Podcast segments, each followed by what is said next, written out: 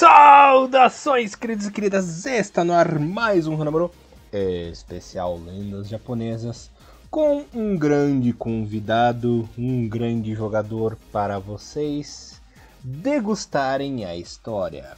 Hoje temos nada mais nada menos que Atsushi Yanagisawa, o grande barra ruim atacante da seleção japonesa, um dos nomes mais polêmicos que passaram pela seleção e aqui você, ouvinte, saberá de tudo o que rolou na carreira deste menino. Como sempre, estamos aqui, Elias Falars na apresentação, comentários do Mr. Thiago e Cruz, que vai me ajudar a destrinchar esta gostosa história do Yanagisawa. Tudo bem com você, Tiagão?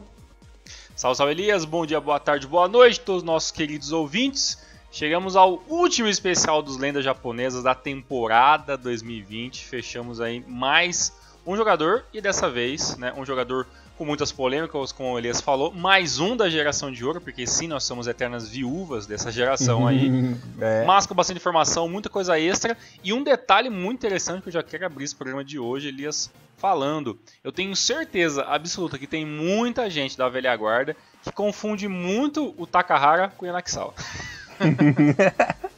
É, mas é que no Ineleven era fácil, né? Que o, o Takahara era o parrudinho né? Que só era o magrinho, né? Lá no time. Verdade, verdade, verdade. E eu, eu falo isso porque eu, sou, eu era um deles, tá? Por muito, durante muitos anos, eu sempre confundi, cara, o que é o Takahara, o que é o Naxal? Eu sempre confundi um com, um com o outro. Mas o camisa 9 e o camisa 3 são muito diferentes, então são realmente muita coisa interessante para se discutir. É, ainda mais no começo, né? Que entre 2000 e 2001, o Naxal, inclusive, jogava com a camisa 9 também, né? Uhum, então... é verdade, tinha mais essa também, né? Uhum. Ele se consolidou com a 13 mesmo em 2002, assim. Que ficou fixo. Que ficou Antes fixo. foi a camisa 9. É, era 9, já jogou com a 10 também, jogou com a 27, com a 33, é. O que davam para ele, ele usava. Olha só, e lembrando que o jogador de hoje faz parte daquela nossa playlist especial de jogadores lendários do futebol japonês, jogadores com, com, uma, com muita história para contar. Então, nós já, já, já, já, falamos sobre Kazu, sobre Nakata, sobre Nakamura, Kawaguchi, Matsuda, Ono, Narazaki, Gon Nakayama, Alex Santo. Alex Santos, Nishino, nossa, Kamamoto, tem jogador pra caramba. Na, Nakazawa, Keisuke Honda, o último foi sobre o Naohiro Takahara. Então a gente até recomenda que escute esse e depois escute aquele do Takahara, que vai ser meio que com, quase complementar um no outro, né? Já que são jogadores que passaram por muitas coisas juntos em questão de seleção. E este é o assunto principal de hoje. A torcida do Kashima vai adorar primeira referência nerd do programa, né? Tipo o filme da Marvel, né? Que um completa o outro, eles têm que assistir Isso. todos pra saber. Tem que assistir todos pra completar, exatamente. É o, o Rinomaru Verso. Exato. que desgraça. Bom, o nosso, o nosso menino lindo, Tiagão, ele nasceu num lugar que você adora, né? Ele nasceu em Toyama. Olha aí. No dia 27 de maio de 77. Ele é torcedor do Cataler, na brincadeira. Coitado. Coitado. É, nessa, época, de... nessa época nem tinha, né? Nem tinha é, continuando aqui, ele teve a, a carreira juvenil formada ali no, no Toyama Daiichi High School, né, Tiagão? Entre 93 e 95. É, em 95, como o Tiagão vai falar daqui a pouco, ele já estava no plantel do Kashima, só que o famoso trainee, né, Tiagão? Tava fazendo estágio. Sim fazendo estágio ali na, no plantel. E ele foi efetivado de vez para entrar no time profissional, é, inclusive jogar né, dentro de campo, que antes ele ficava no banquinho ali para conversar, para ganhar aquela experiência, apenas em 96, né? Em 96, já no primeiro ano, ele teve oito partidas pela equipe principal, marcou seus cinco golzinhos, foi uma estreia muito boa, né? Apesar de ter jogado pouco, fez bastante gol, também figurou na Copa do Imperador, fez uma partidinha. É, na Copa Bolacha ele jogou seis partidas, né? Que geralmente são os reservas que jogam mais e marcou seu golzinho. Foi uma estreia bem, bem bacana mesmo do nosso atacante, né? É, eu aproveitei esse gancho aí desse primeiro ano do Kashima para você contar uma história que você estava pesquisando sobre a Nagsal aí. Já achou uns fatos interessantes, né? Pois é, não, é, é, mais sobre, sobre a questão do futebol japonês daquela época, né? Que foi o, a temporada que o Kashima foi campeão em cima do Nagoya Grampus, né? Quando, em 96. É, o técnico já era o, o nosso querido Zico, né? E nesse jogo o, o Kashima venceu por 4 a 2 e o Yanakisawa estava no, tava no banco de no banco de reservas, né? Ele tinha 19 anos e tudo mais, então obviamente ele acabou não jogando essa partida. Mas uma coisa muito engraçada que eu tava vendo, detalhe interessante, né? Este esse highlight desse jogo tá lá no, no canal oficial no YouTube da J-League Internacional, tá? Então se procurar Kashima, Antlers 4 a 2 na Greg vai aparecer lá esse esse highlight desse, desse jogo decisivo, que é 7 minutos, então é vários minutos do jogo. Dá pra gente entender muito como era o futebol japonês naquela época. E Elias, teve um negócio que chamou muito minha atenção, assim, né? Aos 65 minutos teve um gol do Mazinho, né? O Kashima já estava vencendo por 2 a 1 né? Um gol do Alexandre Torres pelo Nagoya, e depois dois do, do Manaka para a do Kashima. E aí, o Mazinho fez um gol. Aí sabe o que ele fez, Elias? Ele tirou a camisa para dar para um torcedor e ele tava com uma camisa por baixo. Então o cara jogou com duas camisetas por dentro da roupa, então não dá para você ver que o cara tava com duas camisetas. E o cara tirou uma camisa pra dar assim pro torcedor, cara. Tipo, sabe, parece GIF quando você tira um. Você, o GIF tirando a roupa, mas tá com outra por baixo. É basicamente isso, sabe? É muito. Um negócio assim, muito. Muito do aleatório, assim, cara. Eu falei, caraca, mano, o cara tá jogando com duas camisas. E o mais legal, o mais legal nesse lance é se você vê esse, esse jogo pelo o highlight do da Liga Internacional é, dá pra ouvir antes do gol o, o Zico gritar pro Mazinho: Mazinho, capricha nessa que vai ter mais oportunidade, né? Então, tipo assim, ele vai lá, faz o gol, depois ele aparece em mais um lance. Então, assim, são pequenas nuances do futebol japonês dos anos 90 que infelizmente a gente não consegue encontrar esses jogos com é, inteiros para se ver realmente um negócio muito restrito, muito complicado de se encontrar. Então é muito bacana quando a gente tem acesso a esses jogos antigos. Então recomendo que vocês dêem uma olhadinha aí no, no throwback né, da temporada 96 lá na J-League Internacional. Pô, bacana, hein? Sensacional aí a, a lembrança do nosso querido Thiago Henrique Cruz. Agora imagina você jogar nos anos 90 com aquele tecido fed-fed, quente, Exatamente. Que é o, quente que é o diabo com, com duas, duas. Camisas, com duas camisas. No Japão, que no verão, calor do inferno. Tá Pois é, não, realmente é um negócio absurdo. Uma coisa muito legal também, que é muito diferente na J-League mesmo, né? É o esquema desses jogos antigos que, é, que normalmente acabava à noite, praticamente, né? Era um jogo no período da noite, já no final da tarde pro começo da noite. E ali, no, quando para comemorar o título, eles apagavam a luz do, do, estádio, aí eles ligavam uma luz que ficava só nos jogadores no centro do campo. Aí eles faziam tipo uma volta olímpica, mais ou menos uma volta olímpica correndo pelo campo, e ficava só essa luz nos jogadores mesmo, e o resto do estádio todo apagado. Realmente é um negócio é único que só a J-League proporciona pra gente. Infelizmente, né? Antigamente, hoje em dia já não é mais assim, né? Eram charmes, assim, exóticos, né? Sim, com a música de fundo, a música tema da J-League antiga e tudo mais. Né? É, solinho de muito, guitarra, né? Muito clássico. E com certeza esse time do, do, do, da equipe do Nagoya, né? Perdão, da equipe do Kashima de 96, que era uma equipe recheada de, de nomes assim interessantíssimos, né? O próprio Akita, Jorginho, Naoki Soma, né? É, é, Yasuto Honda, né, Manaka, são todos jogadores, Mazinho, entre outros, que com certeza eram muito mais experientes e, e, claro que essa experiência foi muito absorvida pelos rooks daquela temporada e um deles, obviamente, né, o Yanagisawa, né. Sim, inclusive o Yasuto Honda é considerado aí uma das grandes injustiças não ter jogado a Copa de 98, né, o pessoal gostava muito do Yasuto Honda, ele acabou ficando de fora. Para quem não sabe, comparando é, com jogadores modernos, assim, que vocês conhecem melhor, com quem que a gente pode comparar o Yasuto Honda, cara? Deixa eu eu, adoro fazer essas estatísticas, essas comparações assim, o Thiagão sabe. Hoje que... em dia, né? Porque ele é assim, ele era, ele, é um, ele é um jogador, obviamente, um pouco mais, obviamente, mais defensivo, né? Ele era um cara que jogava ali no meio, mas ele, ele era o que? Era um voo, era um voo, ele jogava de. Era um meia meio. Ele era um meia, mas é, ele jogava bastante de volante também, né? Dá pra. Dá pra comparar assim com o Shibasaki da vida, assim. Pode ser, pode ser, pode ser um, um Shibasaki. Ou, sabe o que é o, o, o Endo do, do Kashima hoje em dia, que é aquele cara que do toque de bola, que joga um pouco mais equado, talvez talvez seja também um exemplo pra galera que um pouquinho mais nova assim. É porque ele era um, ele era um, ele era um meia, mas ele era um defensive mid center, midfield, né? Então, a gente pode dizer que ele era tipo um volante mesmo, né? E jogava muito bem, né? E tinha e, se não me engano na Copa 98 ele tava com 28 ou 29 anos, então assim, tinha condições de ir para seleção, mas, né, acabou não acabou não indo, né? É.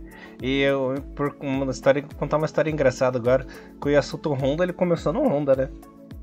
Verdade, né? Na, na, na, equipe base da, na, na, equipe da, da, da montadora, né? Uhum. O Honda no Honda. Mas... Honda no Honda. Mas vamos voltar pra Yanagsawa com o foco, que a gente começa devagar nos negócios. é demais, né? Aí já viu, né? É...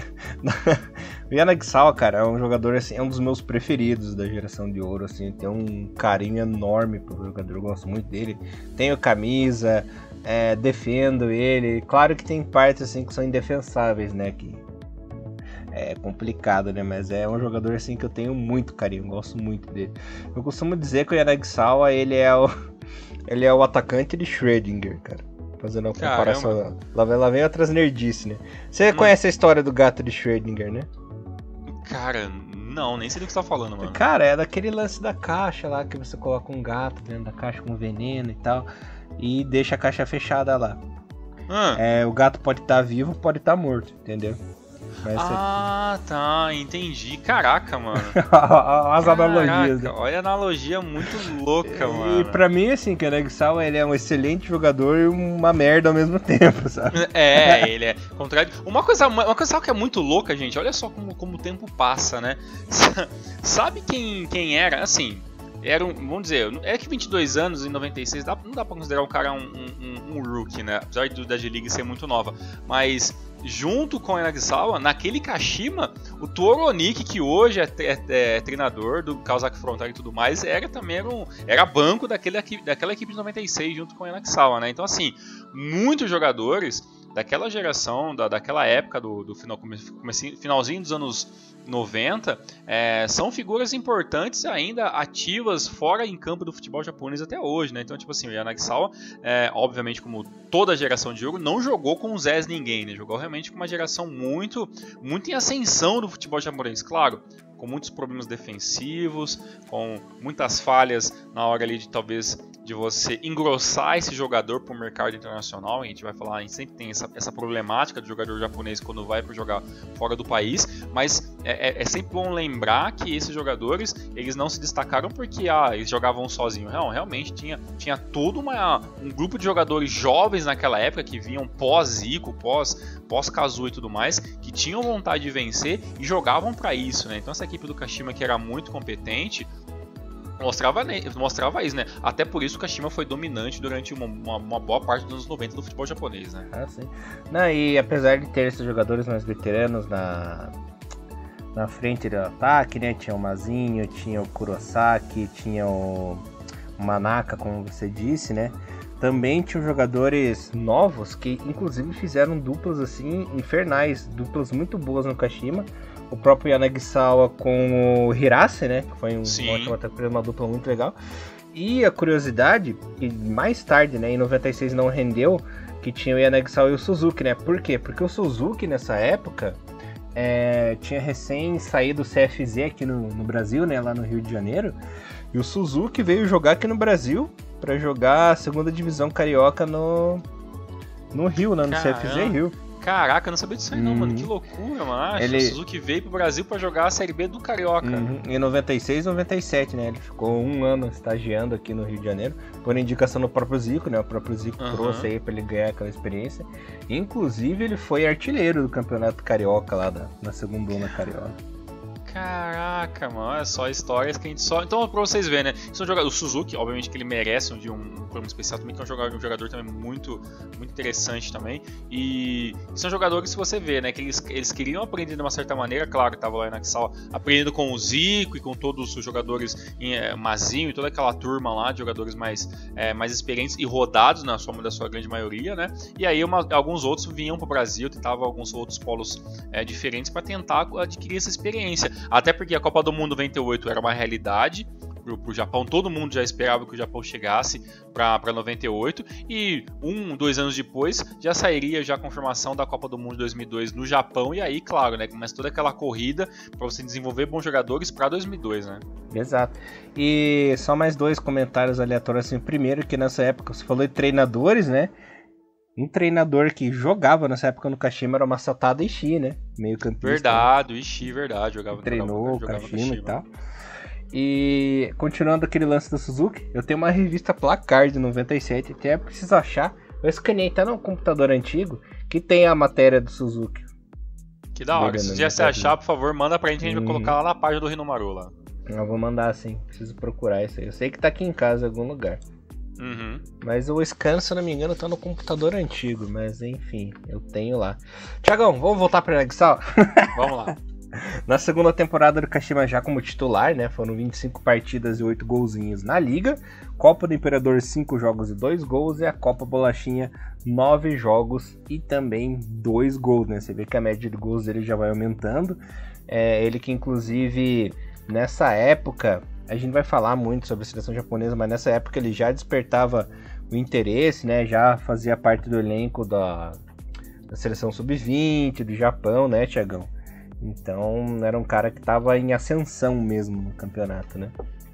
Sim, e obviamente, como boa ascensão em campeonato, centroavante era uma questão de tempo e talvez um pouquinho mais de experiência para conseguir chegar ou na seleção japonesa ou conseguir uma, uma, um contrato para uma equipe fora do Japão, né? Então, que naquela época, é, não só no Japão, mas o mundo inteiro já ficava de olho nos jogadores né, da liga, né? Então, tanto que em 98 o Nakata assinou com, com a equipe do Perugia, né? Então já era realidade esse lance do mundo inteiro focar nos jogadores. Eu tava dando uma olhadinha no, nos lances, do, os gols, né? Obviamente que se você colocar também o nome né, Yanakisawa, tem muitos, muitos lances e muitos compilados de gols.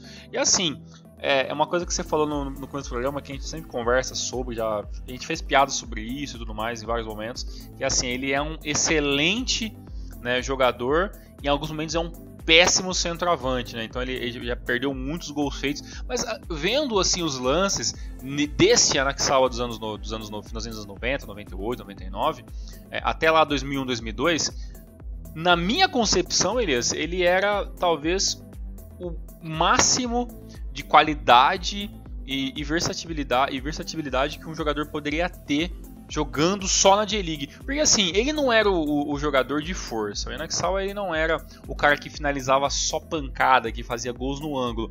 O negócio dele era o quê? Receber a bola, né? Tirar do goleiro, finalizar no canto do gol, sabe? Sair, é, jogar sempre no erro do, do, do, defensor. Teve muitos lances praticamente muito parecidos que ele recebe a bola, ele domina, né, com a perna esquerda, joga para direita e finaliza no canto. Domina com a perna direita, finaliza com a perna esquerda. Dá uma bolinha de bico sem muita força. Assim, é um jogador meio técnico. Claro, depois teve até pelo próprio pelo não sei se foi pelo Kashima, eu acho que foi pelo Kashima, pelo uniforme que eu lembro de cabeça, que é o uniforme meio cinza, que já fez gol de bicicleta. Então assim, é um cara que tinha assim toda essa capacidade de jogar com a bola nos pés, de fazer movimentos entre os zagueiros, de enganar o goleiro. Então, assim, ele não era um, um, um, um jogador ruim, muito pelo contrário, né? O problema dele, eu acredito que certos momentos que ele, que ele deveria ser muito decisivo, que é a hora que pesa, né? Ele ser o centroavante de uma equipe, aí foi a hora que algumas vezes ele acabou falhando, né? Então a gente, a gente vai lembrar de lance da seleção japonesa, depois teve alguns lances no Kashima até que é, acabou meio que combinando né, para a segunda vinda dele para o Kashima não ter sido tão boa assim. Então, assim, é, isso mo mostra um pouco também que por mais que, ele, que, por mais que ele seja um bom jogador, esses momentos cruciais, dois ou três que ele deixou passar um gol, meio que pontuou negativamente um pouco a imagem dele, né? Mas obviamente que pra gente não apaga a história do cara, né? Só que pra, pra uma equipe, pra um dirigente, pra uma Copa do Mundo, isso realmente faz muita diferença, né? Aí, detalhe, o Aranxala não só um atacante, como é mais um segundo atacante do que um Sim. atacante também, né? Então ele municia muito. Ele municiava. A gente vai falar dessa parte da seleção japonesa, mas ele municiava muito o Takahara, é, dava, deu assistência em Copa do Mundo distribuía jogo, então ele tinha essa versatilidade de atuar como segundo atacante, como o apoiador, né, do, do atacante principal. Ele não era alto, era jogador de 1,77, 1,78 de altura. Era, obviamente, ah, no, no, papel ele era um destro, né? Chutava com o pé direito, mas ele também fazia, fazia alguns gols e sabia movimentar muito bem a bola com o pé esquerdo. Por isso, como Elias falou, né? A função dele era como centroavante, mas se você colocar em qualquer site aí de, de posicionamento do jogador, até o próprio Transmarket mostra um pouco isso. Ele tinha a, a, as, as, posições secundárias era tanto ponto esquerdo como ponto direito, né? Então ele sabia jogar muito bem se jogar fora da área, né? E aí, obviamente, quando vem, joga um Takahara na seleção, ou põe outro jogador na equipe do Kashima, ou até o próprio do Kyoto, que joga é, como um centroavante, você consegue recuar ele e ter essa mesma, essa mesma qualidade de bola, né? E infiltração do jogador jogando por fora. Né? É verdade. Então, ele conseguia tirar recursos, né? Ele tinha qualidade para tirar esses recursos, né? Então, não dá, é até pecado, é até feio você falar assim, ah, Nexal é um bosta, não fez nada, não tem história, sabe? É, é muito errado falar isso. Exatamente. eu acho que é, eu acho que isso entra errado também com a mesma frase, ah, mas é, é, o, é o jogador que se destacou porque estava no Kashima e o Kashima era a melhor equipe daquela, daquele momento do futebol japonês, né? Eu acho que não, também não, não, não vem muito por essas também, né? O Kashima teve bons times durante muitos anos, mas o Kashima ele não foi é, predominantemente é, o, o, Barcelona japonês dos anos 90, né? O Kashima teve alguns títulos, né? Ganhou, ganhou em 96, ganhou em 98 de novo, ganhou em 2000, ganhou em 2001 mas nesse meio tempo teve Jubiluata que conseguiu beliscar três títulos, né? Entre, esse, entre as pausas do Kashima. Antes disso tudo, né? Teve lá os dois títulos é, iniciais da, da, liga que foi com, com o Verde Kawasaki. Depois veio o Marinos para depois começar o, a equipe do Kashima conseguir os seus títulos, né? Então, assim, ele estava numa das melhores equipes do campeonato, mas não era a equipe predominante do campeonato. Não tinha só o Kashima de boa equipe no Japão, né? É verdade, tinha muita qualidade, tinha muito time bom, jogadores bons, né? É injusto, assim, você fala. Exatamente. E depois de 2001, né? Ele ficou mais dois anos, um ano e meio, né? Que ele saiu em 2003, se não me engano, né? Para é, para futebol italiano. E nesses, últimos, nesses dois anos, os campeões de 2002 e 2003 foram o Jubiluata novamente, né? O trio do Jubiluata. E depois, em 2003, a gente já entraria no, do, no ano que seria a, a vitória do Marinho da G-League, que também ganharia em 2004 novamente. Uhum. É, indo para 98 agora, que foi a melhor temporada do Yanagisawa em todos os tempos de G-League. É, foram 32 partidas, 22 gols na liga. Na Copa do Imperador, uma partidinha só.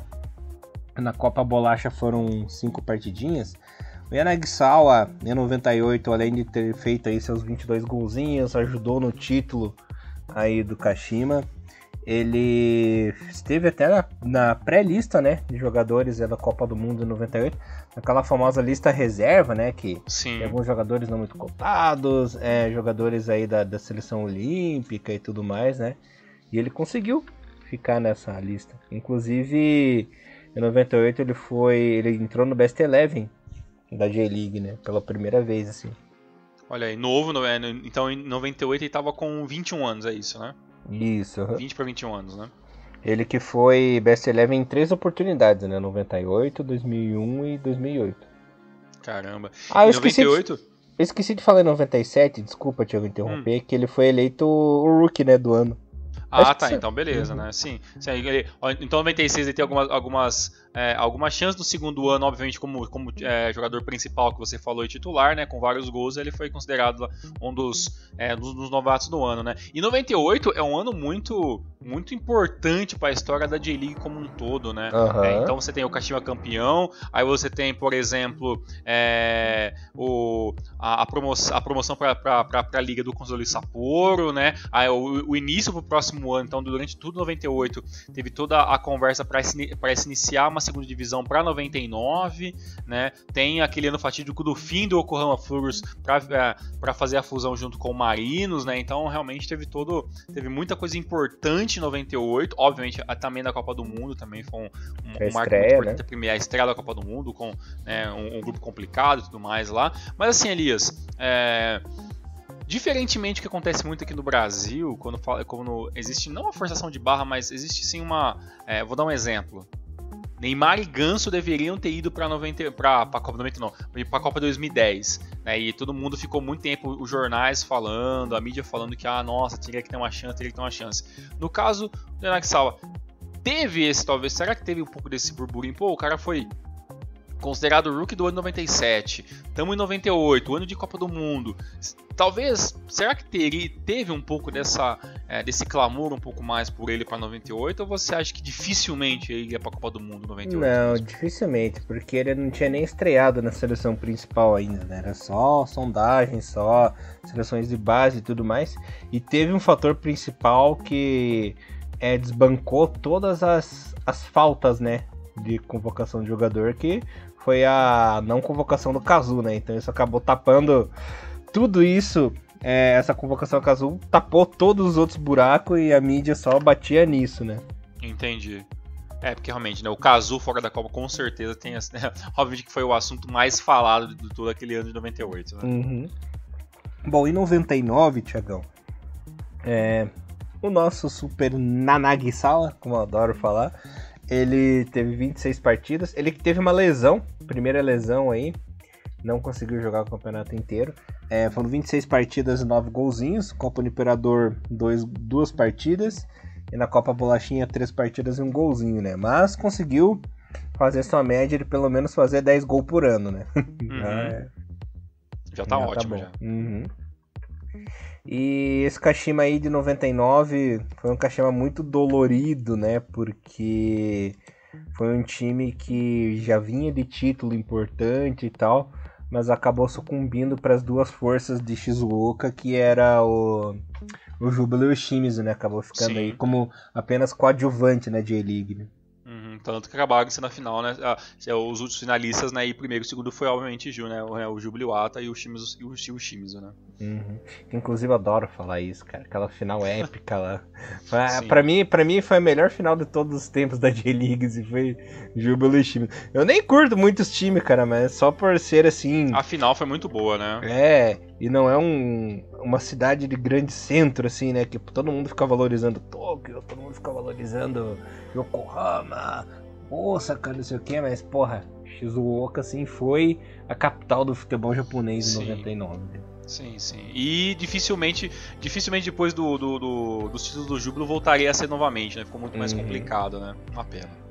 É uma pena que os dois times estão na merda também, né? É, se, você está ouvindo esse, esse podcast é, na década que estamos, né, 2000, 2020 para 2021, né, realmente, tá, a gente está vendo o Júbilo hoje na segunda divisão, né, e a equipe dos times, o, é, umas temporadas mais ou menos e outras muito, muito moribundas em alguns momentos também, né, uhum. então realmente é muito complicado. Acho muito difícil disso acontecer novamente. É, muito difícil, é muito rápido, muito difícil. Complicado. Chegamos em 2000, que foi um ano muito bom para o Yanagisawa, tanto no Kashima quanto na seleção, né? É, foram 26 partidas novamente com 6 golzinhos. Na Copa do Imperador foram 3 partidas e um golzinho. E na Copinha Bolaticha, 3 partidas e nenhum gol, né? Ele que teve destaque no Kashima teve destaque na seleção japonesa é, por a seleção japonesa eu vou falar daqui a pouco, né? Só vou dar um pequeno spoiler. Ele foi um dos principais jogadores tanto na seleção olímpica quanto no título da Copa da Ásia 2000, né? Verdade, né? Pô, e uma, uma coisa que a, a, a, gente tem que lembrar sempre, né? É que é, em 98 as coisas não deram muito certo. Acabou ganhando a Supercopa do Japão, pra não falar que não, não, que não ganhou alguma coisa. Mas no, vem de 97, né? Pra, pro ano que não ganhou nada 98. E 99 também foi mais difícil. Mas 97 a equipe ganhou tudo, né? Ganhou o J-League, ganhou a Copa do Imperador, né? A equipe veio, vinha realmente uma super equipe a dois anos mais difíceis, né? Aí chega em 2000, consegue ganhar a J-League ganha a Copa do Imperador, né? Volta a ser um grande papatítulo, né, dos anos do, é, no final dos anos 90 e começo dos anos 2000 com a equipe do Kashima, é, mas assim, é uma outra equipe, né, e lá tá o Yanagisawa, independente das mudanças ou não, o cara fazendo seus gols, sendo a referência no ataque da equipe conseguindo mais um título, né. É, e nesse, essa equipe de 2000, ela é muito, não só que você havia dito com a, equipe de 96, que é muito querida, né, essa equipe de 2000 do Kashima é muito querida também, é um dos times que o pessoal lá mais gosta porque tem nomes muito emblemáticos, né? Já tinha sido consolidado aí a dupla Hirase, a dupla, a dupla Hirase e a Nagisawa, né? No ataque do time.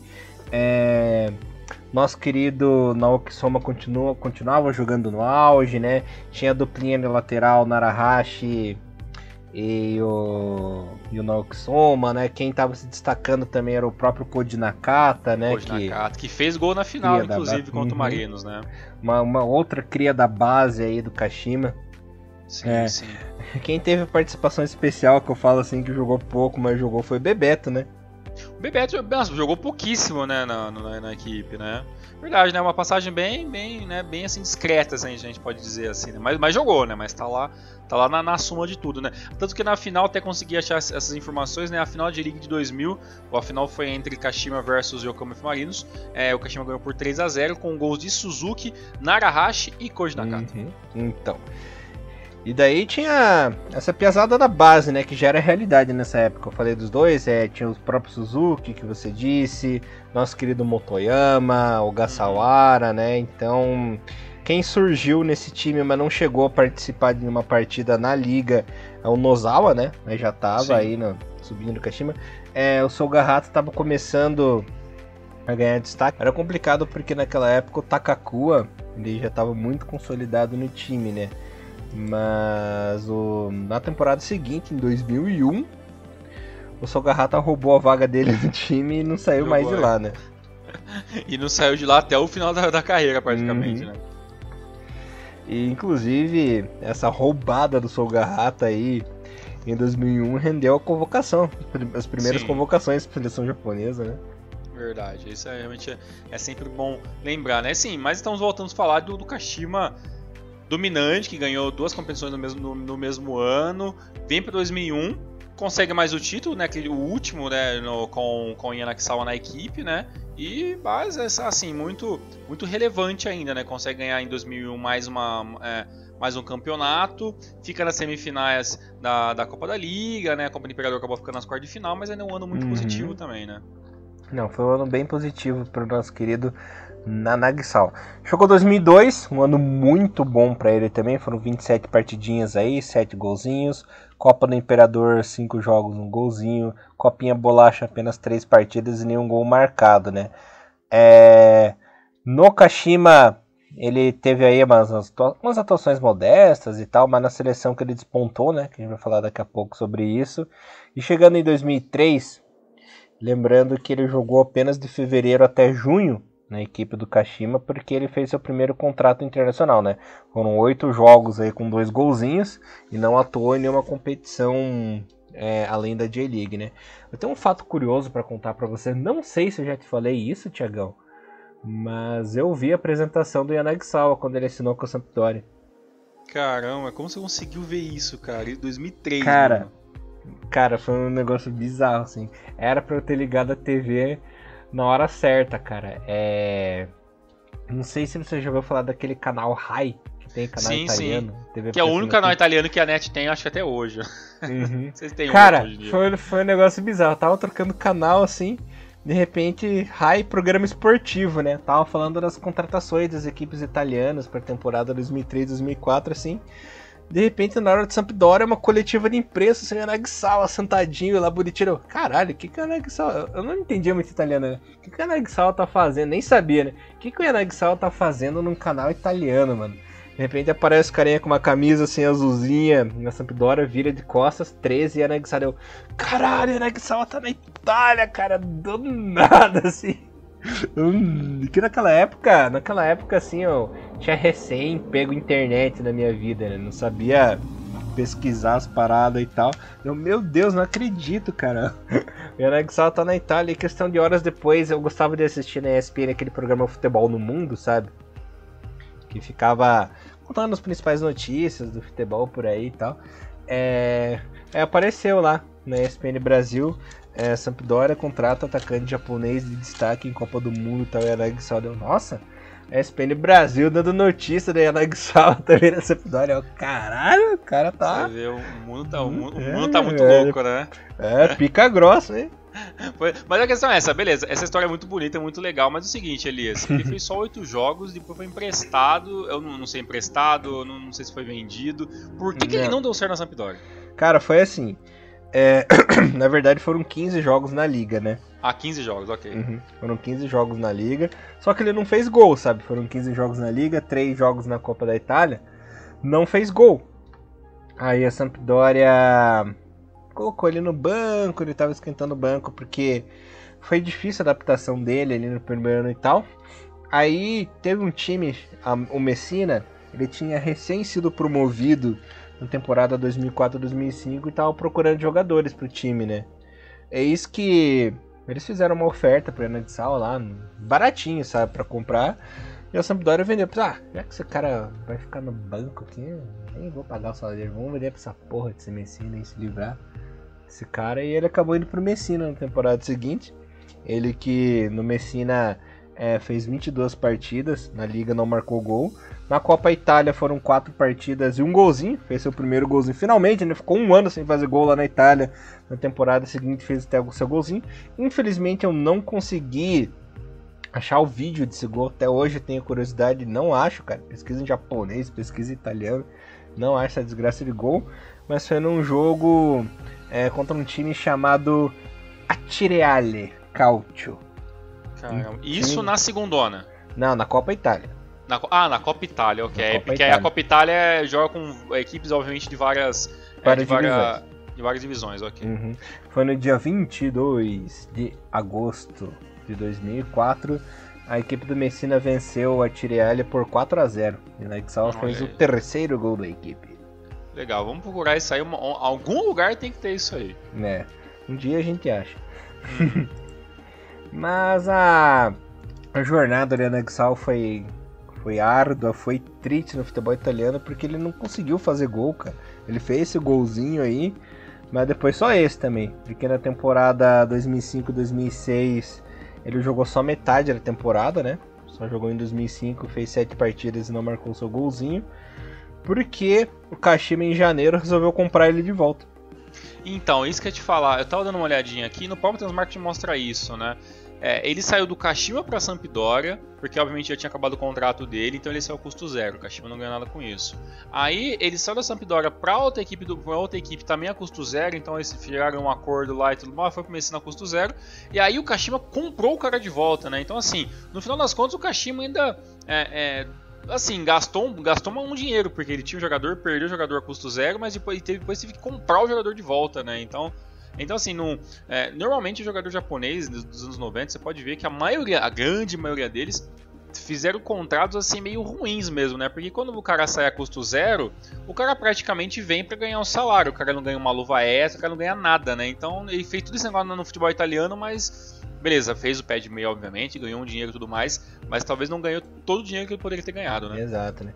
E quando ele foi pro Kashima, ele teve uma estreia, assim, uma reestreia meteórica, né? Porque simplesmente uhum. ele reestreou contra o Urawa Reds em Saitama, me metendo gol de bicicleta, né?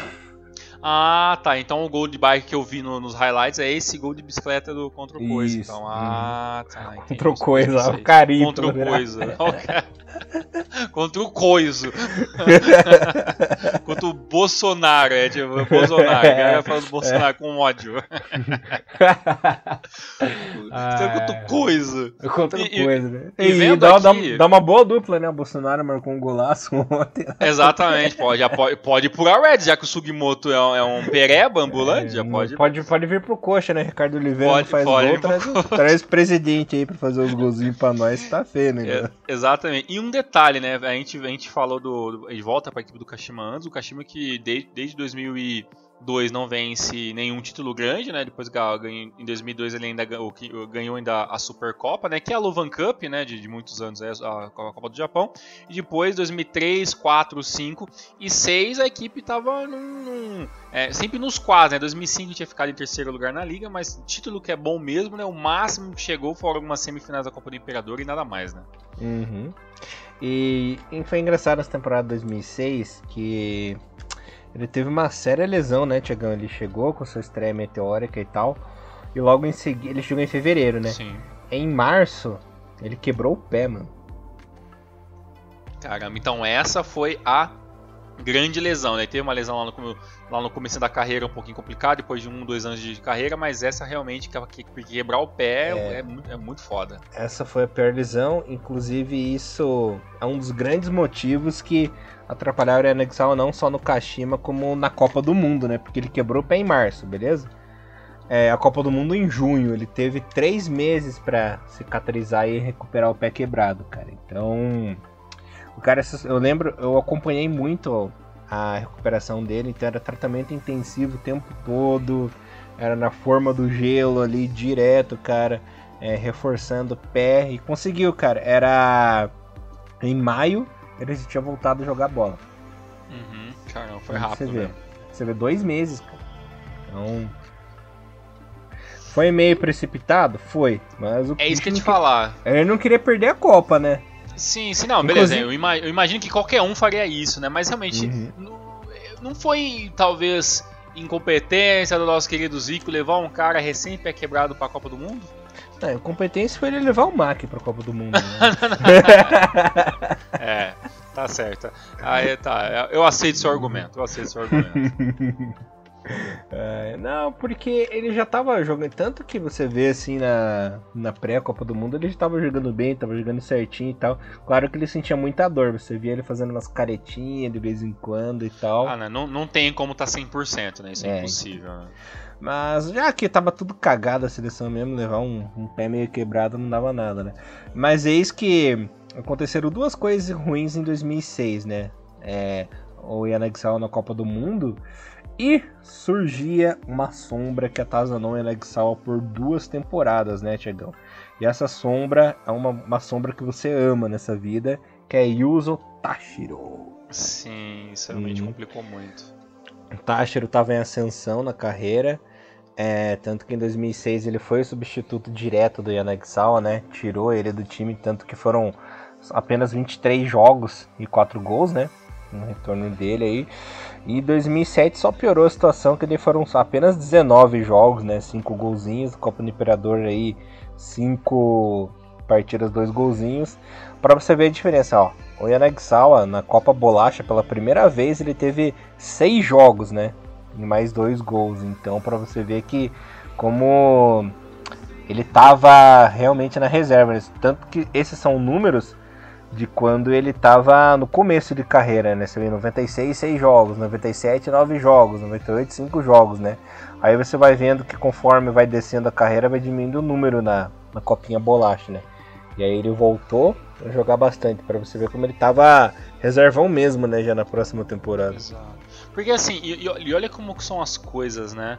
É, a gente tá falando do, do, do Yanakisawa, é, é, ele é o cara, beleza, que o Kashima gastou grana, o Kashima foi atrás do cara para trazer o cara de volta pro, pro Japão e reentregar ele, reintegrar ele a, a, sua, a sua equipe, né?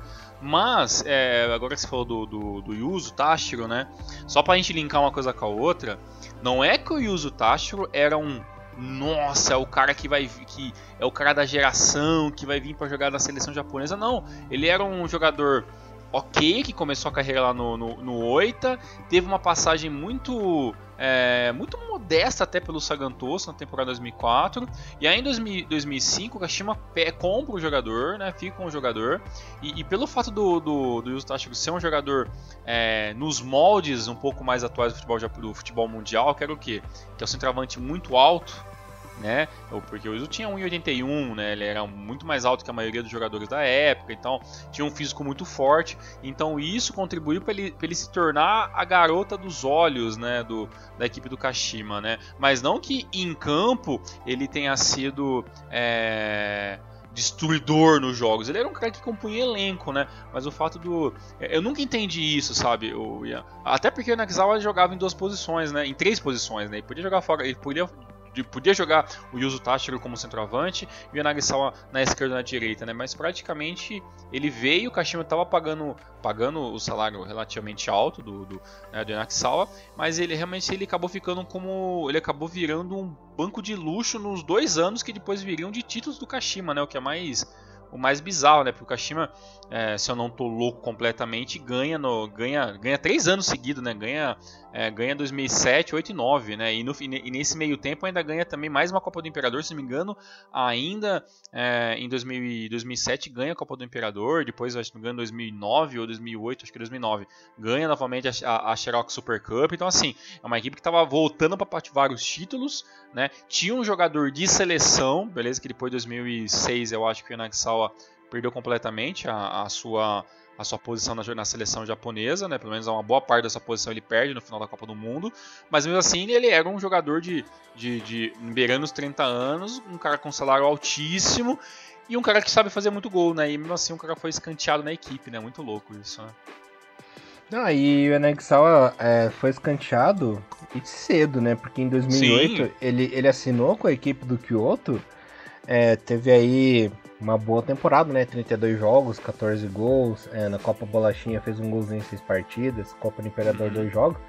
E o que, que aconteceu? Em 2008 ele entrou pro Best Eleven da J-League, né? Então ele Caramba. tinha lenha pra queimar. Ele tava. Sim. Ele saiu do Kashima meio puto, né? Porque perdeu a vaga. Imagino, Aí... putíssimo com a equipe, né? uhum. né? E foi destaque, né? Foi destaque num time que jogava para ele. E ele conseguiu corresponder, né? Com seus 30 anos. É, 30 anos. É, 30 anos. Pô, realmente então, então é muito bizarro, né? Então, beleza, o Kashima ainda continuou vencendo, vencendo a D-League durante vários anos, como a gente comentou, né? Mas ainda mesmo assim, mais obviamente, o Nagasawa tinha sim é, espaço naquela equipe. E vou até dizer mais, eu acho que com o Inaxawa na, na equipe, acho que o, o, trabalho do Kashima seria muito mais fácil, porque em 2007, 2008, o Kashima, inclusive em 2008 e 2009, que o jogador já não estava mais na equipe, é, o Kashima passeou na D-League em alguns momentos, né? E com o Yanagisawa, o passeio seria mais fácil ainda, né? Porque a qualidade no toque do cara, né? O jogador, o jogador que ele tinha se tornado no auge da talvez na sua carreira, na, na sua não na sua carreira, mas o auge técnico dele foi com 30 anos. A gente viu esse auge no Kyoto, né? Que era uma equipe muito, muito mais emergente né, do, do, do futebol japonês do que o Kashima, que era uma, uma realidade, né? O multicampeão Kashima Antlers, né? É, um Kashima Antlers que conseguiu se reerguer, né? Que inclusive em 2007 ele ganhou o título de mão beijada do Grau, né? Que vacilou no final lá. E ele fez parte, né? Compôs esse elenco aí, conseguiu empurrar o time pra frente. É, achei meio vacilo do Kashima, assim, gratidão Também. aí com o Yanagisawa, mas... Até porque pagou, né? Até porque pagou pra trazer o cara de novo, né? Isso que, é, isso que é mais maluco, né? Então a gestão do Kashima já mostrava querer ser, né? A, a verdade seja dita, né? É, o, o, Kashima, após vencer esses títulos de 2000, 2007, 2008 e 2009, ah, subiu um pouco a cabeça. Vamos, a, a, os dirigentes e tudo mais, o Kashima se tornou o maior campeão da J-League naquele, naquele momento e é até hoje, né? É uma, uma, equipe com mais títulos. E, e, aí naquele momento a equipe teve alguns deslumbres que seria, sei lá, o, o Real Madrid japonês em alguns momentos ali, né? Então acho que realmente na parte interna ali começou a vir muito dinheiro e aí vamos montar várias equipes. Aí a gente viu depois também que 2010 para é, até 2016 veio um jejum de vários anos sem nada. A equipe às vezes no máximo conseguiu um terceiro lugar, no máximo é, vencendo é, uma, uma Lovan Cup, né? então realmente o Kashima ficou alguns anos complicados. Agora, Elias, é, no caso do nosso querido Yanakizawa no Kyoto, beleza, jogou muito, tem vários gols que você pode até falar ano a ano ainda para mim aí, os, os, gols deles que ele, que ele fez por temporada, mas assim, era o cara certo na equipe errada, né? Porque o Kyoto não tinha a menor chance de aspirar nada, né? E, eh, eu gosto muito do Kyoto Sang e posso falar isso com, com muita propriedade. O Kyoto era basicamente o que é hoje em 2020, um Sapporo, um, um Oita, né? Uma equipe assim com um recurso é, muito menor do que, as, do que as equipes principais, com uma base de jogadores muito nova, mas uma equipe que traz jogadores veteranos para compor elenco e os jogadores novos que apareciam muito bons eles acabavam vendendo muito rápido. Né? Então, assim, era uma equipe que dificilmente ia conseguir manter duas temporadas com o mesmo plantel de jogadores. Né? Isso é impossível para o Kyoto nos anos 2000 e é muito mais impossível hoje no, no né, em 2020. Mas eu pensei com a cabeça dele, sabe? Eu pensei assim, ah, hum. ele escolheu um time que ia jogar para ele. Sim. Que ele ia ser referência. Ele pensou, ah não vou pro Cereço, que tem aquela piazada que tá se destacando ali. É, não vou pro seria uma boa, não. Não, é, não vou pro Gamba, que tem o Magno Alves, tem o Baré. Vou Sim, vou lá pra ser banco. É. Melhor aí. Marinos, Marinos, obviamente, ele nunca teve uma identificação com Marinos, né? Então uma, é. porta, uma porta a menos, né? Até porque ganhou o em cima do Marinos, não sei o que e tudo mais. Tinha aquele chato do Oshima lá também, que Sim. lugar cativo no time. É, então podemos é... pensar, uma, é. uma, equipe emergente era, era, era melhor do era que ser ideal. banco numa equipe de uma equipe de ponta, né? Entendi. Exato. É. Tá, nunca Pelo menos esse é, lado, esse, então Esse é o raciocínio que eu tive, assim, sabe? Uhum. Não, e, e tá certo, né? Então em, dois, em 2008, tanto 2008 como até é, as temporadas, as temporadas subsequentes, né? Ele, o, uhum. o Yanagisawa ficou, Yanagisawa ficou até que, que ano na equipe do Kyoto? Ele ficou até 2010, foram três temporadas. 2000... Então, assim, né? A temporada 2010 foi a pior de todas, que foi, que foi, se me engano, foi a do rebaixamento, né? Que acabou ficando em penúltimo lugar e caiu para segunda divisão. E os dois anos anteriores, por mais que ele ficou em Best Eleven, assim, as campanhas do Kyoto foram pífias, né? Foi em 14 em 2008, 12 em 2009, aí em 2010 a equipe acabou sendo rebaixada, mas mesmo assim era uma equipe que jogava em prol do camisa 13, que era só, acredito, obviamente, que era o grande jogador né, daquela equipe, né? Uhum. E em 2011, Tiagão, aconteceu a lógica do futebol japonês, né? Hum. Jogador veterano vai para onde? Ah, Sendai. Exato. Óbvio. Assinou seu contratipo Sendai, ficou de 2011 até 2014. Não jogou muito não lá, porque na primeira temporada fez apenas 17 joguinhos, um golzinho. Na segunda 16 e dois golzinhos. Em 2013 ele jogou um pouco mais, foram 20 partidas e 3 golzinhos. Em 2014, 13 partidas e um golzinho. Pelo menos conseguiu fazer um golzinho por ano, né? só pra dar aquela enganada. É, o, a, a, equipe do, do, do Sendai é uma equipe muito mais modesta, né? Passou ainda por aqueles esquema de, de Stage 1, Stage, stage 2 de, de, de 2002, 2003, mas depois aí foi, ficou vários anos na segunda divisão. Até que em 2010 a equipe subiu para J1 e, ó, e milagrosamente está até hoje na primeira divisão. Obrigado Sendai. Mas assim, fez, fez ali algumas temporadas muito é, muito honestas, né? 2011 a equipe foi muito bem, né? Em 2012 também a equipe também teve alguns momentos muito é, muito interessantes, acabou até de certa forma, lutando um pouco pelo título e tudo mais ali tudo, e, e tal, mas o, o Sendaizinho é obviamente um, uma equipe que rodava-se muito o elenco, né? Porque tinha muitos jogadores de certa idade e aí você não consegue manter esses jogadores jogando muito muitos jogos seguidos, né? E aí, obviamente, o Finagzal já obviamente se, se, encaixava nesse perfil de jogador, né? Uhum. Mas foi bom, foi uma boa, foi uma Sim. boa estadia por lá. Pô, jogou alguns anos ainda, finalizou com finalizou até em não vou dizer bom estilo, mas jogando bola, não sendo, não sendo simplesmente um banco de luxo, né? E aí em 2000, final de 2014 acabou não teve até vi aqui na internet que, que teve sim o interesse é, do Sendai em renovar em mais um ano o, o contrato do Yanakisawa. Teve também algumas equipes da segunda divisão que vieram também com alguns projetos, mas ele acabou, não, deixa quieto, não quero mais nada, joguei o suficiente. E aí no final de 2014 o Inagisawa pendurou as chuteiras. Foi um momento triste na minha vida. Exatamente. E o Sendai, digamos passagem, que o Vegado Sendai abriu o bolso bem, hein? Que para ter tirado ali é, no final de 2010 para 2011 o o jogador da equipe do, do Kyoto, a equipe ainda pagou ainda é, uma, um valor de mercado em torno de 40 mil euros, né? Então realmente ainda pagou uma graninha para tirar o jogador de lá. Ei, legal, tem. Gosta de gastar dinheiro. pois é, o Vegeta Sendai que é uma equipe à parte que tem uma história incrível, né? Desde, desde todo o terremoto que destruiu, né? destruiu toda aquele, aquela parte ali do, do Japão, a reconstrução da equipe e tudo mais, realmente um, uma história lindíssima do Vegeta Senpai. Inclusive o estádio foi abrigo, né? Exatamente, exatamente. Se me engano, não é nem a primeira vez que a gente comenta sobre esse assunto, mas é uhum. é sempre bom lembrar que isso faz parte da história do futebol japonês que todo vídeo do Hinomaru tem que saber. Exato. Tiagão, falando de seleção agora? Vamos lá, que essa é a hora que o Elias adora e chora ao mesmo tempo. Choram as rosas. Exatamente. 98, que foi a estreia dele na seleção japonesa, promovido pelo Takeshi Okada, ele que entrou naquele, entrou naquele balaio de jogadores sub-20 para serem testados, né? Então, tinha o Takahara, tinha o Enagisawa, tinha o Naohiro, o Naohiro Ishikawa, não, tinha o Daisuke Ichikawa, lembra? Ele que... Nossa, Daisuke Ichikawa, sim, claro. Uhum.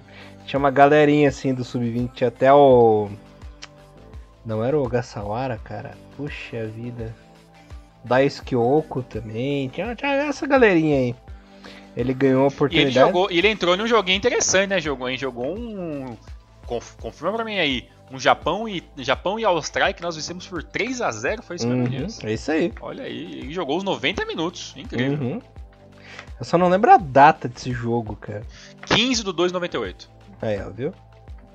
Caramba, hein? Grande, é, só que aí, claro, né, o, o nosso querido técnico, né, no... de duas Copas do Mundo, levou essa piazada pra testar, mas no final das contas nunca levou ninguém. ah, não, só, só, só aquela brincadinha, né? Sim. Foi só, só pra pegar a experiência, né? Foi interessante, né? Não, não esteve no plantel, voltou pra seleção em 99, né? Em um amistoso, óbvio aí, olha aí, Elias. O Inagzawa jogou, jogou voltou pra seleção em um 3 de março de 99, Japão e Brasil. Olha o Japão só, perdeu hein? por 2 a 0 e jogou apenas 8 minutos. Uhum. Nesse jogo aí do do, do Yanagisal foi aquele jogo que, que eu fiz, não sei se você lembra da, da empresa que eu trabalho no Alambrado lá, que fiz a crônica do, do goleiro, né? Verdade, foi nesse jogo, né? Foi nesse, uhum. foi nesse jogo, né? 2x0, um jogo interessante, claro, né? Com, com vários jogadores diferentes de, de tantas equipes, mas era a reconstrução pós-98 já pensando para 2002, né? Mas o golzinho demorou pra sair, né, Elias? O, você, acha que foi por, por, falta, talvez, de opção, de talvez de um pouco mais de chance, é, talvez um, algumas convocações meio irregulares do jogador pra, pra seleção? Porque, assim, pra 99, pra 98, pra 91, 99, pós-Copa do Mundo, ele já figurava, obviamente, entre os, os nomes principais para começar a ter um pouco mais de chance na seleção japonesa, né? É, que em 99 ainda era complicado, que tinha os remanescentes ainda da Copa, né? Tinha o Nakayama, tinha o Wagner Lopes, que foi o atacante na Copa América, tinha o Joe, né? Então tinha uma galerinha assim. Foi mais em 2000 que o Trucia começou a se desligar. Esses jogadores mais veteranos começou a chamar mais a pesada, né? Veio o Takahara, veio o Nakisawa, veio o Suzuki, veio essa galerinha aí da geração Sydney 2000, né? Nas Olimpíadas. E aí que ele começou aí sim jogar para valer mesmo na seleção, inclusive sendo titular, né? Que entre 98 e 99 ele entrava no segundo tempo. É, dificilmente ele era titular, poucas vezes ele foi titular, né? Então nessa época ele já começou a demonstrar mais serviço e ele jogou duas competições em 2000, né? Ele jogou as Olimpíadas e jogou a Copa da Ásia. Então Verdade, ele teve um destaque maior, assim. Aí que começou então... e em 2000 aqui, eu vi aqui alguns, alguns detalhes aqui. O primeiro gol do Yanagisawa pela seleção principal foi no dia 6 do 6 de 2000, Japão e Jamaica, 4 a 0 com o gol dele. E alguns jogos depois, é, no dia 18 é, de junho, é, ele fez dois gols na vitória de 2 a 0 do Japão contra a Bolívia. Uhum.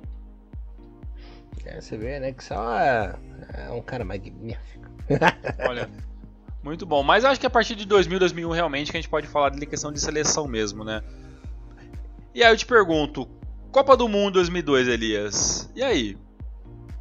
O que, que foi? Dá para dizer que não é, você esperava um pouco mais dele para 2002? Não, em 2002 ele fez uma excelente Copa, cara. Embora ele não tenha marcado gols, ele hum. deu aquela baita assistência pro Inamoto no jogo contra a Rússia, ela que enganou Fez a defesa da Rússia de trouxa, né, no lance. Não sei se você lembra desse lance.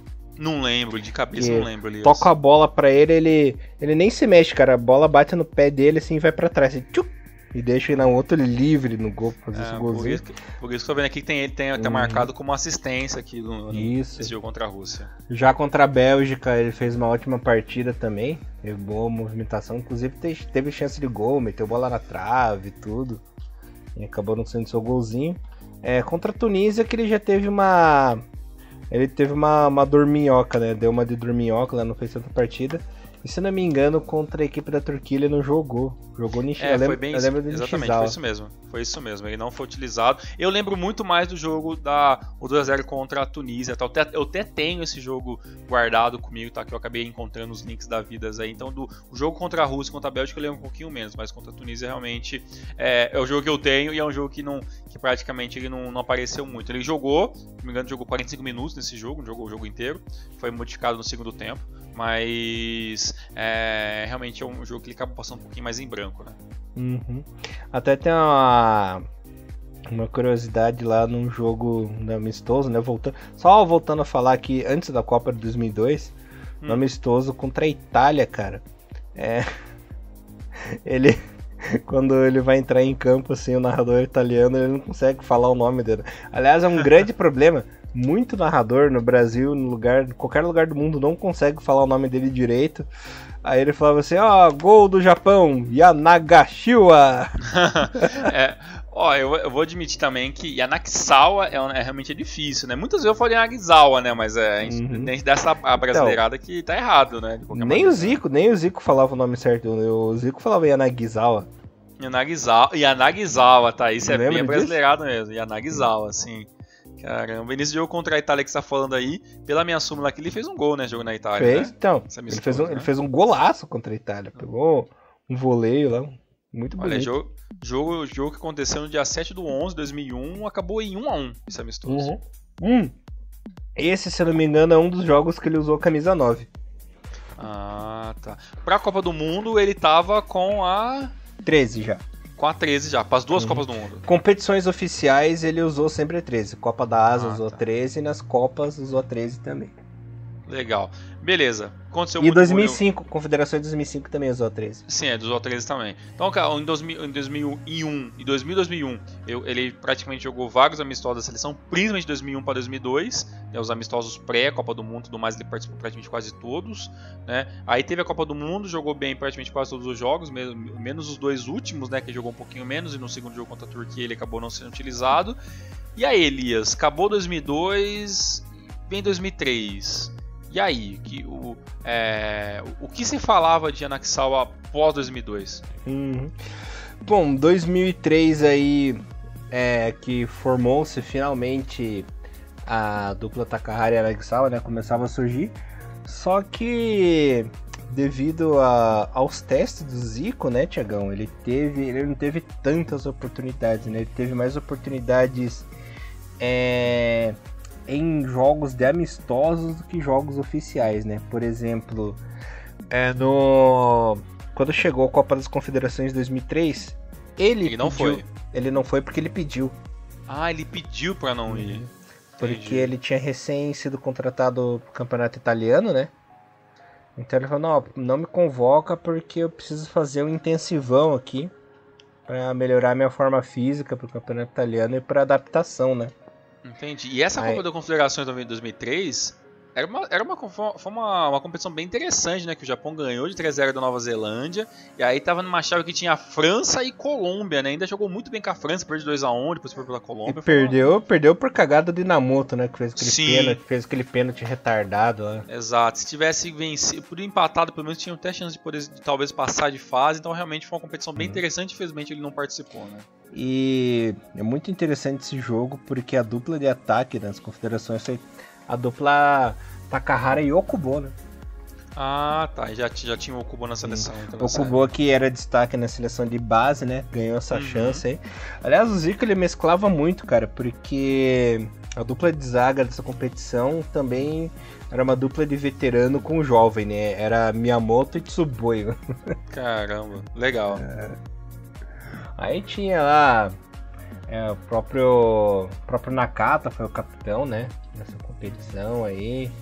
É, tinha Endo que jogou bastante também, o Endo que tava ganhando.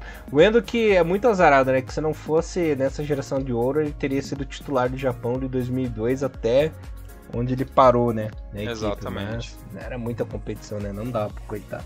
Sim. Em 2003 ainda teve cinco jogos que ele participou ainda de amistosos, fez gols em dois deles, né? Fez gol contra a uhum. Tunísia e contra a Romênia, pra, teoricamente jogos que aconteceram seguidos no mês do mês 10 de 2003. Uhum. Romênia que foi outro golaço também.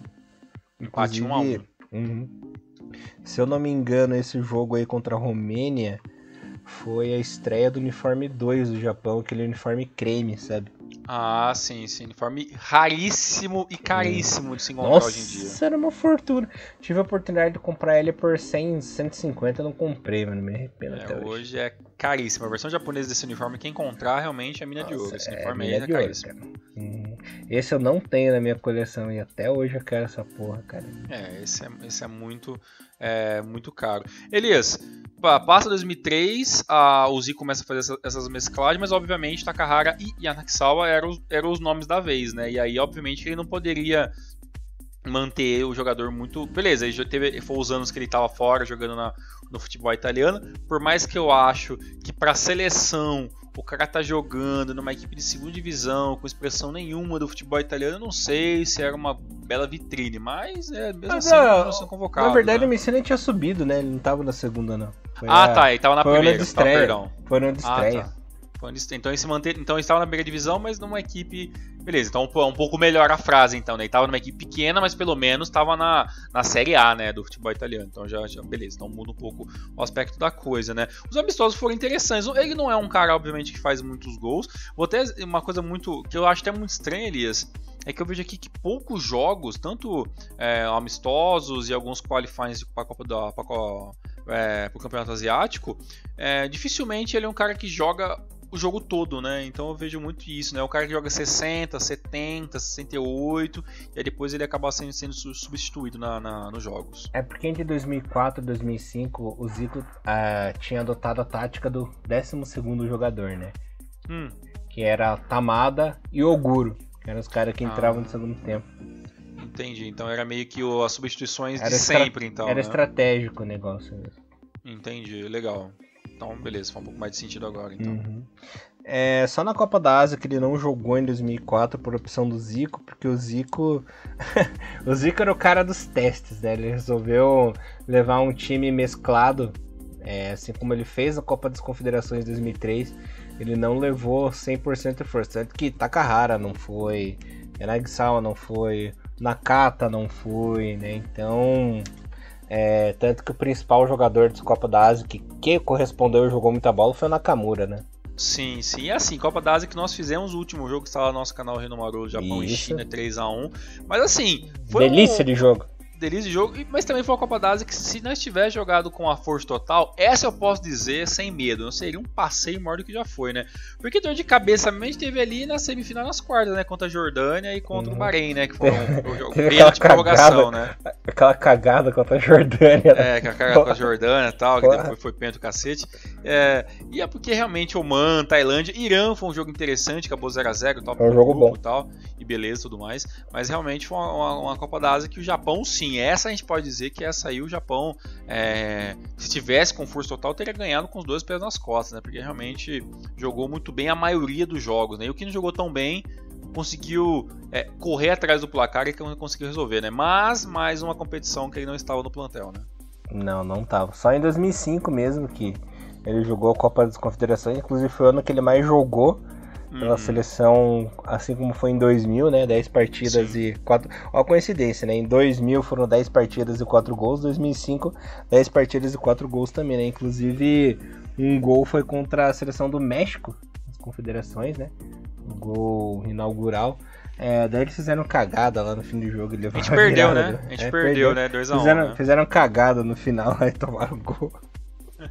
Eu lembro muito, obviamente, daquele jogo entre é, Japão e Brasil, né, de 2000 2005. O fatídico jogo de Japão a e Brasil. 2005. A fatídica garfada, né, Thiago? É... E o jogo decente contra a Grécia, que depois a gente esqueceu como jogar contra a Grécia em 2014, mas nesse jogo a gente acabou ganhando, né? Então realmente vão ter... É uma... a, a, as Copas das Confederações até ali 2011 e tal ali, o Japão teve, é, teve momentos muito, muito interessantes de assistir desses jogos, né? A maioria dos jogos tem no YouTube, tá, gente? Com narrações duvidosas, mas tem pelo menos lá pra vocês verem as imagens. Então, na sua grande maioria são bons jogos. Esse, esse Japão e México foi um bom jogo, Japão e Grécia foi um bom jogo, Japão e Brasil foi um bom jogo em 2005 também, apesar de, de todas as garfadas possíveis, mas foi um bom jogo. Então, realmente, alguns jogos interessantes. É, o Yanexal é que antes desses jogos aí, ele fez um gol importante, que foi um dos gols da, classe, da consolidação da classificação para a Copa, né? É, Lembrando que ele e o Oguro fizeram os gols contra a Coreia do Norte. Sim, eu achei esse né? jogo, eu Lias, eu, até, eu não falei pra você, eu achei esse jogo narrado em japonês e consegui baixar aqui no meu HD, depois eu passo pra você. Inteiro? Inteiro, inteiro. Não só inteiro, como com pré-jogo e pós-jogo. Aí, ó. Tá aí uma, uma dica pro, pro nossos queridos jogos inesquecíveis aí. Sim, vou deixar guardado aqui. Realmente é bem interessante porque você vê todo o pré-jogo desse Japão, Japão versus Coreia do Norte. Realmente é um jogo bem interessante, uhum. bem legal mesmo.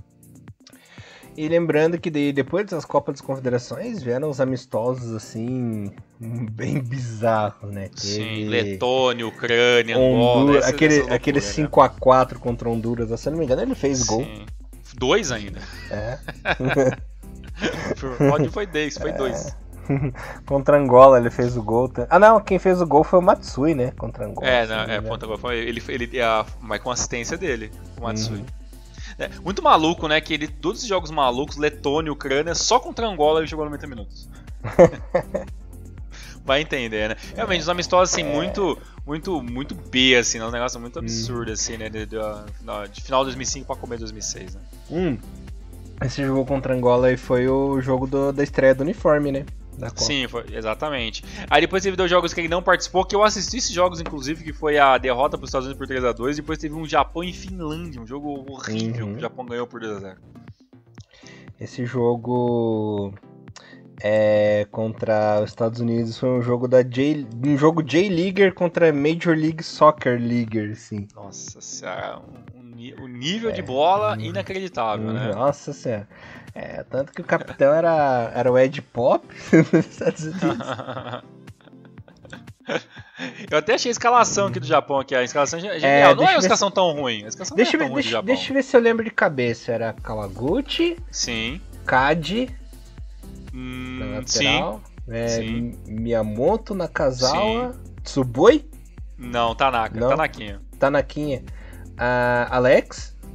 Alex. Hasebe entrou no segundo tempo. Hasebe entrou no segundo tempo, mas é... quem começou a jogar foi Fukunishi e uhum. Ogasawara. Fukunishi, Ogasawara, é... Deixa eu ver se eu lembro mais. O Endo entrou. Endo jogou? Não lembro. Titular. Titular Endo. Com camisa 4 ainda, que bizarríssimo isso, mano. É. Mac foi. Mac Kubo, se eu não me engano, foi o ataque titular, né? Quase. Kubo e Ono. Depois o Mac entrou. Ah, o Mac entrou no segundo tempo. Caraca, engano... realmente, você lembra bem disso, lembra bem disso dessa, dessa ah, equipe, é. né? Putz, tô esquecendo de alguém, né? Não, não, do, do, do, dos titulares foram esses mesmo, do Alex, uhum. Fukunishi e tal. Depois acabou entrando. Entrou, entrou Hisato Sato, entrou Hasebe, entrou Sato. Yuki Abe, uhum. é, entrou Motoyama, entrou né? Então, Nossa, esse Motoyama nem lembrava que o Motoyama. Motoyama não lembrava que ele tinha jogado esse jogo aí, mano. Jogou Motoyama, incrivelmente. Eu só não tô conseguindo encontrar. Ah, o Japão, né? Fez os gols do Japão foi do. Olha só, né? Foi o gol do Maki e do Nakazawa. É, Nakazawa acho que foi. Nakazawa acho que foi gol de cabeça, cara. Foi, foi um gol de cabeça. O gol do Mac eu não lembro como é que foi. o chute louco, é isso. Eu lembro que foi puta do chute louco. Eu, eu não sei nem onde eu assisti essa merda desse jogo, mas eu lembro que eu assisti ele e depois assisti o jogo contra a Finlândia também e tal. Um jogo bem base e tal. Eu não lembro onde. É, né? Deve ser algumas TV a cabo da, da vida e tal. Ou eu assisti depois, algum, na época que o YouTube tinha vários jogos do Japão e tal. Eu lembro que o jogo contra a Finlândia, um dos gols foi o gol do, do Ogasawara, né, que fez um gol ainda e tal. E se não me engano, um outro do Mac também. Teve uma, uma, uma, loucura assim. É, e, mas foram jogos que ele acabou não, não, não participando, né? É, mas assim, é, teve alguns jogos muito loucos, né? Até chegar né, a Copa do Mundo, já, o Japão fez uns amistosos. Sinceramente, Elias, tirando aquele jogo, aquele 2 a 2 contra a Alemanha, para mim, todos os jogos amistosos que o Japão fez não serviram de nada, assim, de, de preparatório mesmo para a Copa do Mundo. É, foram, foi uma. Cara, eu não entendo essa campanha preparatória pra Copa. Também cara, não. Malta, nosso último jogo contra a Malta, brother. Lembra disso? Contra a Malta? Malta. E ele ganha de 1x0, mano. Uhum. De 1x0 de Malta. É. Cara, ainda faz sentido enfrentar a Bósnia porque é equivalente à Croácia, né? Então Sim. são, es e Malta. são escola. É, Malta não tem nada a ver. Nem se fosse o puro malte serviria. É. Cara, jogava se contra a Nova Zelândia, então, né? Enfim, é, né? é isso, é isso. Eu não uhum. jogava. É. um, um, um, time sul-americano, né, gente? É, ia enfrentar o Brasil, né? E aí? Sabe o que, que é? ah, beleza, pensaram... enfrentou a bosta do Equador, tá? Pela merda. É, assim, eles pensaram, pô, a gente tá aqui na Europa, né? Mas não tem contra quem jogar. Vamos, vamos ligar pra alguém e ver se alguém atende nosso telefone. A Federação de Malta, entendeu? Aí deu a Bulgária, que ganhou do Japão, e a uhum. Escócia. Cara, esse contra a Bulgária foi bizarro, porque. É bizarro. Porque foi uma seleção. Essas foram seleções locais, né? Só jogou Sim. gente que joga na Bulgária e só jogador que joga na Escócia.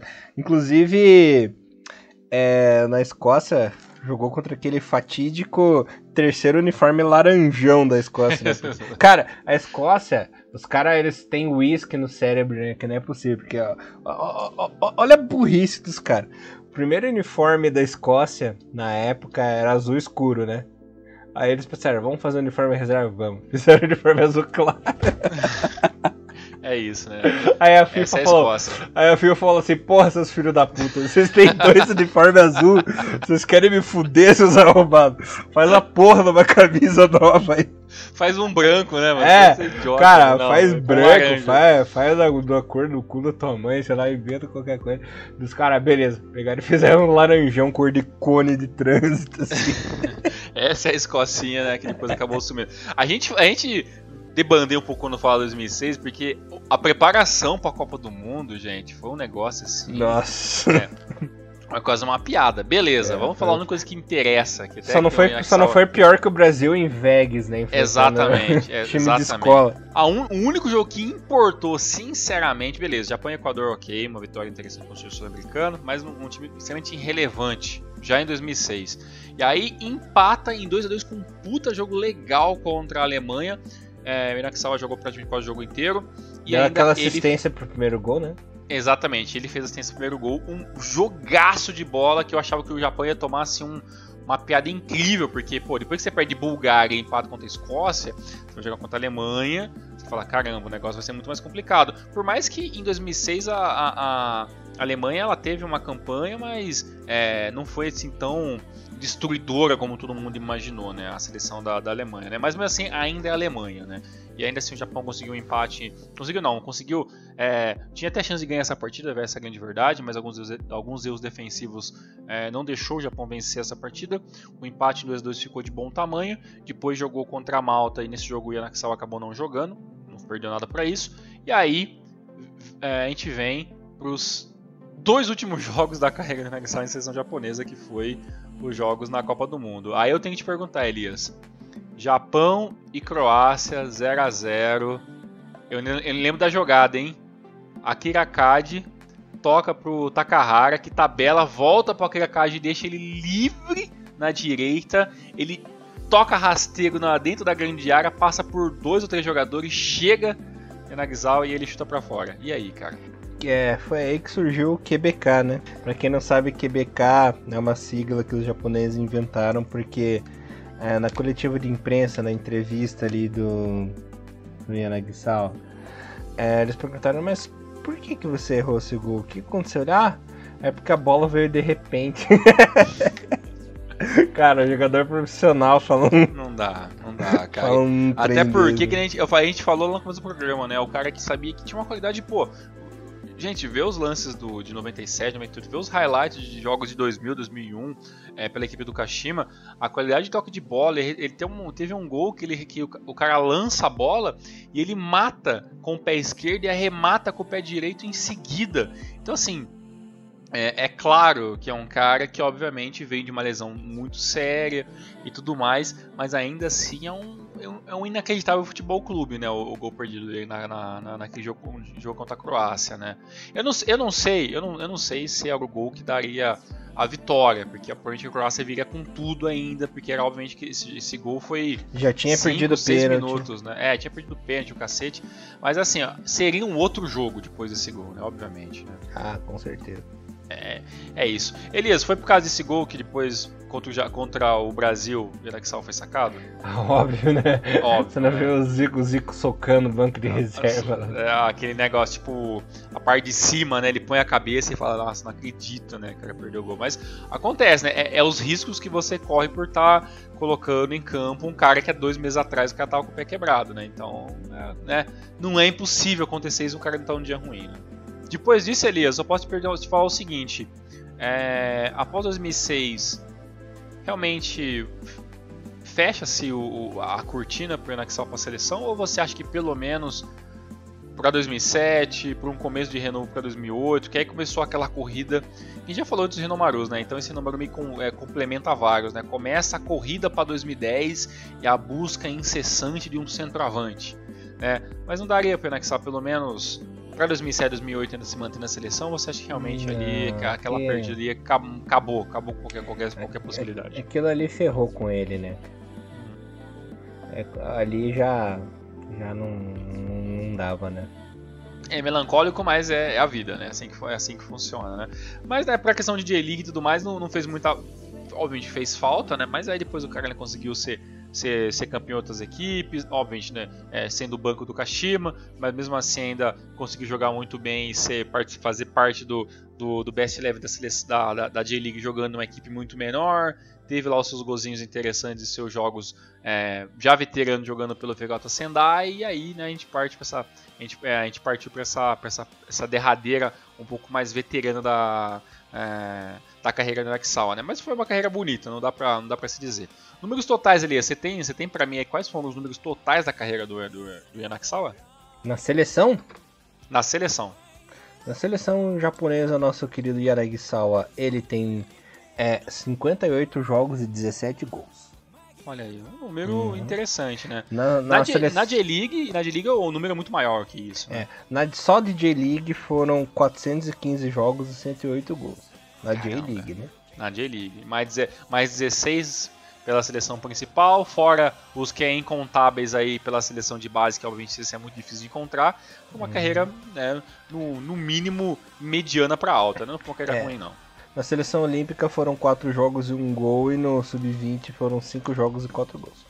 Caramba. E se a gente fosse pensar em título, né? Ele foi considerado. É, teve um ano que ele foi considerado o jogador do ano, né? Que foi obviamente aquele que ele foi o. É, em 2001, né? Foi considerado jogador do ano. Tem cinco né, taças da J-League, né? Todas pelo Kashima, né? No, no, no, é, 97 não, perdão. 96, 98, 2000, 2001, 2007 né? Ainda ganhou ainda uma taça, do, uma taça pelo Kashima, né? Taça do Japão pelo Kashima 97 também. Ganhou três Supercopas 97, 8 e 9 e ainda ganhou ainda três Luvan Cup 97, 2000 e 2002.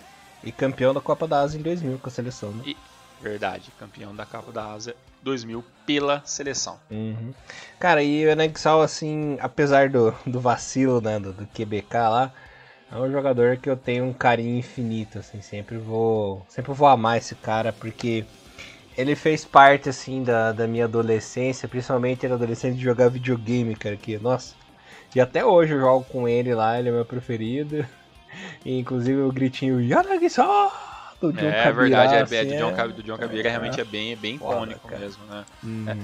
É. Pô, e o cara foi considerado jogador do ano 2001, né, cara? Isso não é pra uhum. qualquer um, né? Realmente isso é muito Sim. difícil, né? E detalhe, né? Eu acabei de ver aqui que ele, tava, ele conseguiu ser três vezes estar no Best Eleven, né? Então ele tava em uhum. 2008, como a gente falou. Em 2001, obviamente, em 98, né? Então o cara três Best Eleven e tudo mais. Então, assim, uma carreira maiúscula que não deixa a desejar a ninguém, a não ser aquele jogo, aquele gol contra Cross, que eu acho que essa foi a grande, sabe, a única marquinha, sabe, é, é negativa. Do resto, eu acho que se não fosse esse Talvez ele nem tivesse entrado ou tivesse perdido um gol de uma outra maneira. Acho que seria um pouquinho mais, é, mais ok. Mas eu acho que essa, a marquinha negativa fica realmente com esse gol contra a Croácia. Aí. Mas esse é o grande problema dos seres humanos, né? Eles lembram mais dos erros do que os erros. Você pode fazer, você pode fazer assim, um, ter um milhão de acertos na vida, uhum, cara. Mas uma que você um, erra um é erro, mais. Um erro estraga. Uhum, é. Então, a gente até espera que, que esses programas que a gente faz desses jogadores, alguns muito lendários, né, como Kumamoto, Honda, né, Kazu, Nakamura, que são jogadores que são, é, assim, ao concurso em qualquer situação, né, na maioria delas, pelo, pelo menos. Mas é, quando a gente fala de alguns jogadores que são menos, né, talvez menos badalados ou, ou jogadores mais folclóricos, é também para mostrar também que essa galera também tem muito do seu valor também, independentemente se o cara fez um gol de uma final, se o cara foi é, multicampeão, no caso do, do Enaxal até foi multicampeão pela equipe do Kashima. Ele tá, obviamente, nos Legends do Kashima, até então tem um jogo em 2015, né? Que, que ele acabou participando também. Então, assim, é, é um jogador de história, a história é contada com vários capítulos, e essa, obviamente, foi o capítulo do grande, né? Atsushi Yanakisawa. E é um um dos meus programas preferidos, esse. Olha aí. E a gente fecha bem, né? 2020, né? Um ano complicado, com vários fatores. Pelo menos a gente consegue, conseguiu fazer alguns jogadores lendários. E claro, a gente sempre fala, tem uma lista gigante de jogadores pra, pra gente fazer pro ano que vem. Mas a gente tá sempre aceitando indicações. Então, se você gosta do nosso programa, gosta do nosso conteúdo, indica pra gente aí os jogadores que vocês acham que devem estar de qualquer maneira pra 2001. A gente já tem uma lista gigante aí pra, pra vários anos aí. Mas 2001 pedir... tá louco, voltou 20 é, anos. Porra, voltei 21 anos. É... Cara, cara, cara é pudo atleticano, né, cara? É, 2001 já. cara, atleticano, o cara tá lembrando, tá que pariu. Os cara, o cara é o torcedor do coxo tudo maluco. Qualquer coisa acha que tá falando do, do rival dos caras, Cara, mania de perseguição, né, mano? Puta que pariu. Mas para 2021 a gente tem várias listas de jogadores aí pra gente fazer as lendas. Tem, também tem as lendas reversas que a gente acabou não conseguindo fazer pelo ano também, mas tem muito jogador pra gente estar tá falando aí. E acho, meu querido amigo, que a gente fecha 2020 com o pé direito, correto? Muito bem. Não com o pé direito de Anagsal, né? É, exatamente. com o pé direito com o gol, com os gols que ele, pelos cento e tantos gols ou pelos 16 gols da, pela seleção, né? Não contra aquele pé direito contra a Croácia. e, cara, só falando das pérolas, Yanagisawa ele já foi chamado de Yanagashiwa, de Yanagashawa, no jogo eu tava vendo contra a Hungria, era o Yanagashawa. É, o Galvão Bueno no jogo contra o Brasil ele falou Inagizawa. É, na Sport TV eu não vou rir porque muitas vezes eu acabo errando o nome dele também. Devo ter errado durante esse programa também algumas vezes, então realmente eu, eu, per, eu não uhum. vou zoar como perdoo aqueles que erram também. Muito bom. É, a única coisa que eu não perdoo é vocês ainda, depois desse programa, confundir o Takahara com o Yanakisawa. Isso não pode mais acontecer. É uma coisa é confundir Takahara com o Ono, que são careca, né? Eu confundi. Porra, não dá, né? Aí é muita loucura. É, não é que só o ruivinho do time lá, sempre com o cabelinho ruivinho lá, pô. É. e assim, lembra, se o cara tá fazendo mais gols fáceis, é, é Naxal. Gols mais difíceis, né, e chutão é o Takahara. É, é. é, a base pra você distinguir um do outro. É, o Yanagisawa é tipo a equivalência do Kawaguchi no gol, assim, que o cara, o cara fazia golaço, só fazia golaço, perdia uns gol paia, e o Kawaguchi fazia umas defesas monstras, tomava uns frangos aleatórios. É bem isso mesmo. Mas é isso, voltamos agora em 2021, né? 2001 como errei agora de pouco, com mais Renomaru, com mais lenda. Temos alguns programas marcados para o começo do ano, antes de nossas queridas férias, mas não se preocupe, se você está ouvindo esse Renomaru agora, né, quando ele está sendo lançado, teremos alguns programas logo no começo de 2021, antes da nossa fatídica as férias aí do, do mês de janeiro, mas temos pelo menos mais alguns programinhas. Então, Elias, um, um bom final de ano para você, um feliz ano novo para você, para todos os queridos ouvintes que nos aguentaram durante mais um ano e até a próxima daqui uma ou duas semanas. Para você também, meu irmão, muito obrigado aí, muito obrigado pela companhia, né? Esse 2020. Tivemos aí, é, foi complicadinho, né? Tivemos uns desencontros e tal, mas deu tudo certo, graças a Deus. Infelizmente fizemos menos programas do que a gente queria fazer, mas conseguimos bater uma meta aí. E tamo aí ano que vem. Quero agradecer você, principalmente agradecer os nossos queridos fãs do Rinomaru que nos acompanharam esse ano novamente. E ano que vem tem mais, né? Até o ano que vem, se Deus quiser. Até ano que vem, Tiagão, até ano que vem, galera. Feliz ano novo. Juízo. Não se aglomerem, não aprontem, por favor. A gente uhum. precisa sair desse buraco. E Exatamente. você é fundamental pra gente sair desse buraco, beleza, galera? Por favor, se cuidem, álcool gel, máscara, não se amontoem. Por favor, galerinha, até ano que vem. Rinomaru, levando o melhor futebol japonês pra vocês. Valeu! Valeu, abraço, tchau, tchau. Sayonara.